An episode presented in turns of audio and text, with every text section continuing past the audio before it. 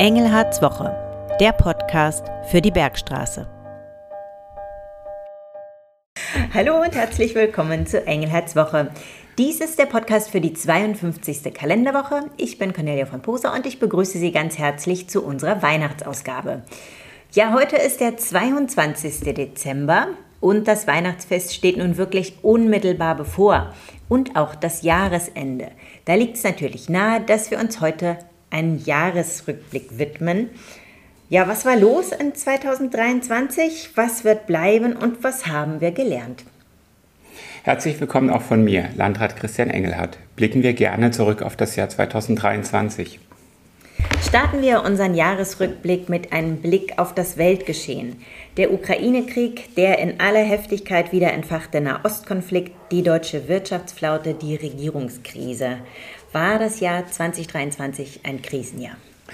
Das Jahr 2023 ist ganz sicher ein Krisenjahr, ein sehr forderndes Jahr.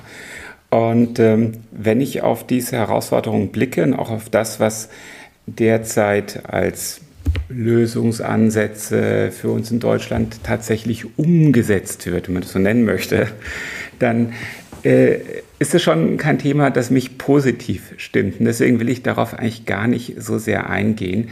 Ähm, äh, ich kann nur jedem raten, es macht Sinn, sich mit, mit, Politik zu befassen. Das ist im Augenblick eine Zeit von Umbrüchen und von Herausforderungen. Ähm, das ist nicht mehr die Zeit, wo man einfach sagen kann, ach, es läuft schon irgendwie.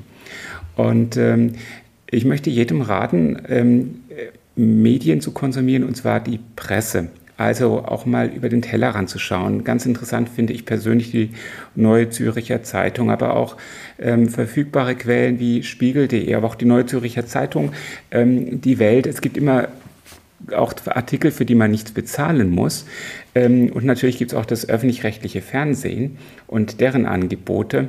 Nur bitte, die sozialen Netzwerke als Informationsquelle reichen nicht aus. Das fällt mir nämlich inzwischen zunehmend auf, dass ähm, viele von diesen Herausforderungen, die im Augenblick zu bewältigen sind, die durchaus komplex sind und die auch einer äh, die Komplexität ähm, darstellende Betrachtung bedürfen, weil ich kann nicht Dinge, die wirklich mit ganz vielen Dingen zusammenhängen, einfach nur mit Ja oder Nein beantworten.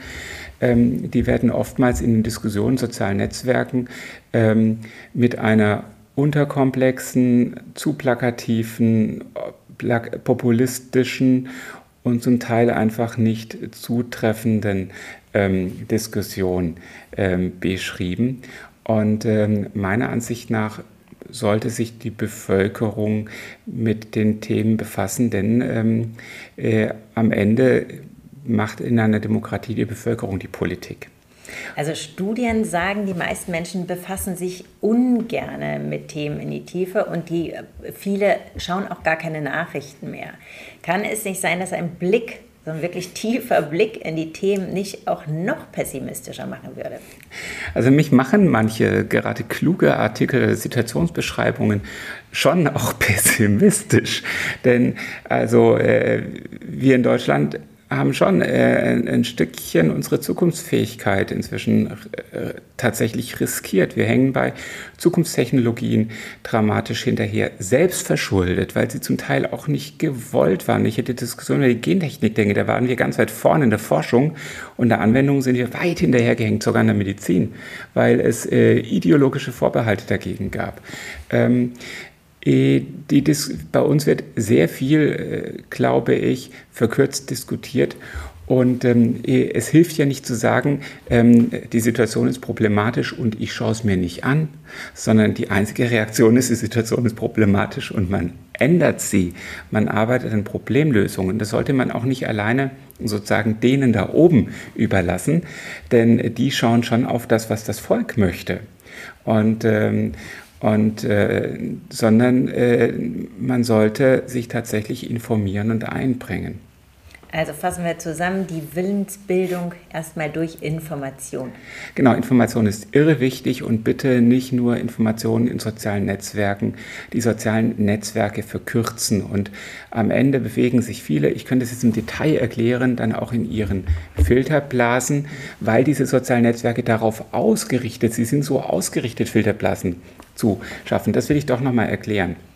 Also die sozialen Netzwerke sind ja Privatunternehmen. Die sind nicht schlecht. Ich bin großer Freund von Privat vor Staat.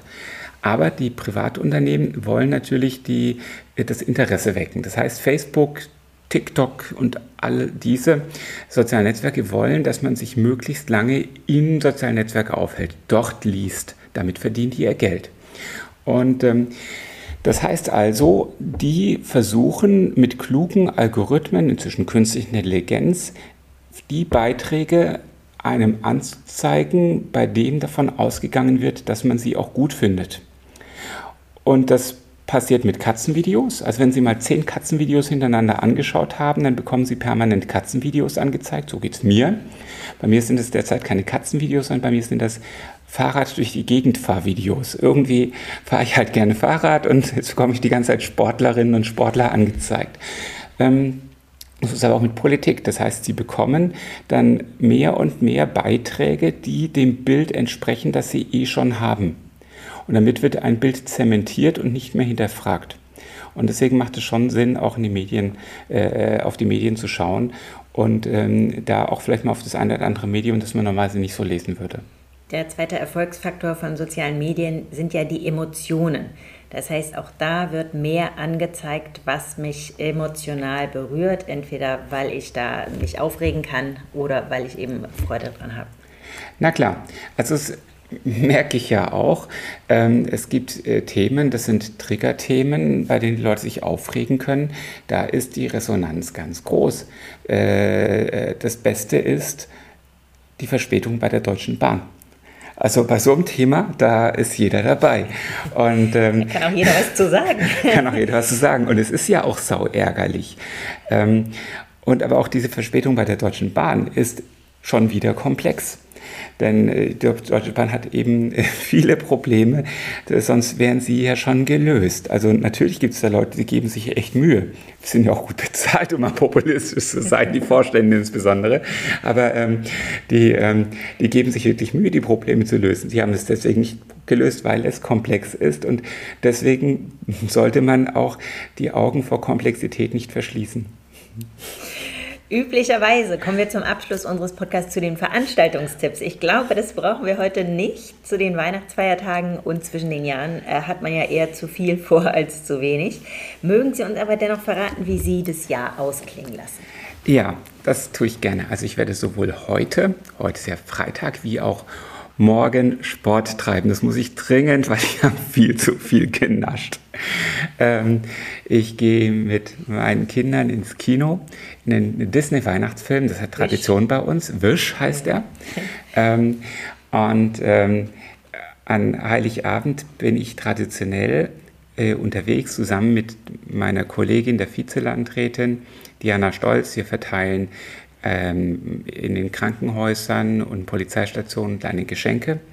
Das dauert den ganzen Heiligabend vormittags. Danach kommt Familie, bei uns ein bisschen mehr. Es kommen Eltern, Schwiegereltern. Also wird schon größerer Bahnhof bei uns, voll im Wohnzimmer. Ähm, ersten Weihnachtsfeiertag mache ich wahrscheinlich das, was die meisten machen ähm, verdauen. und ähm, am zweiten Weihnachtszeittag nochmal großes Familientreffen. Und zwischen den Jahren arbeite ich. Und das sind mir die schönsten Arbeitstage, weil da komme ich immer dazu, die Dinge zu machen, die nicht so eilig und interessant sind, die ich mir zur Seite gelegt habe. Das will ich mir mal in Ruhe durchlesen. Und das mache ich zwischen den Jahren. Wunderbar. In diesem Sinne wünschen wir frohe Feiertage. Vielen Dank für das Zuhören. Wir machen jetzt eine Podcast-Pause und sind dann nach den Schulferien wieder für Sie da. Ja, auf Wiederhören im nächsten Jahr. Und ich möchte die Gelegenheit aber nutzen für noch einiges mehr an Dankeschön. Und zwar äh, zunächst einmal an die 1500 Menschen, die in der Kreisverwaltung arbeiten. Meine Arbeit ist ja äh, ein Stück weit die Organisation der Kreisverwaltung. Das mache ich zusammen mit den beiden Dezernentenkollegen Diana Stolz und Matthias Schimpf. Und äh, wenn wir nicht so viele Menschen hätten, die daran mitwirken würden, dass wir unsere Aufgaben erfüllen können, würden wir sie nicht erfüllen können. Also ganz vielen Dank an die Mitarbeiterinnen und Mitarbeiter der Kreisverwaltung. Dann ganz vielen Dank an die vielen Menschen, mit denen ich positive Begegnungen habe. Das ist das, was mich motiviert, warum ich Tag für Tag von früh bis spät ähm, unterwegs bin, entweder hier im Büro oder auf so vielen Terminen, ähm, ich arbeite gerne für die Menschen und das Feedback und natürlich vor allem positives Feedback ähm, sehr motivierend. Also vielen Dank Ihnen allen ähm, und auch Ihnen, die sich über die sozialen Netzwerke an meiner Arbeit beteiligen. Dann möchte ich ganz besonders zu meinem engsten Team, zu dem gehören Sie auch, liebe Frau von Poser, danken, denn ähm, mir macht die Arbeit unter anderem auch deswegen so viel Spaß, weil ich hier so ein tolles Umfeld habe. Und äh, dann noch natürlich den Menschen, die mich privat begleiten, ganz herzlichen Dank, meinen Freunden und meiner Familie. Die sind dann die, die ertragen müssen, dass ich meinem Beruf so aufgehe. Ähm, ja, allen wünsche ich ein wunderbares Weihnachtsfest und einen guten Start in ein tolles neues Jahr und vor allem bleiben Sie gesund und bleiben Sie besonnen.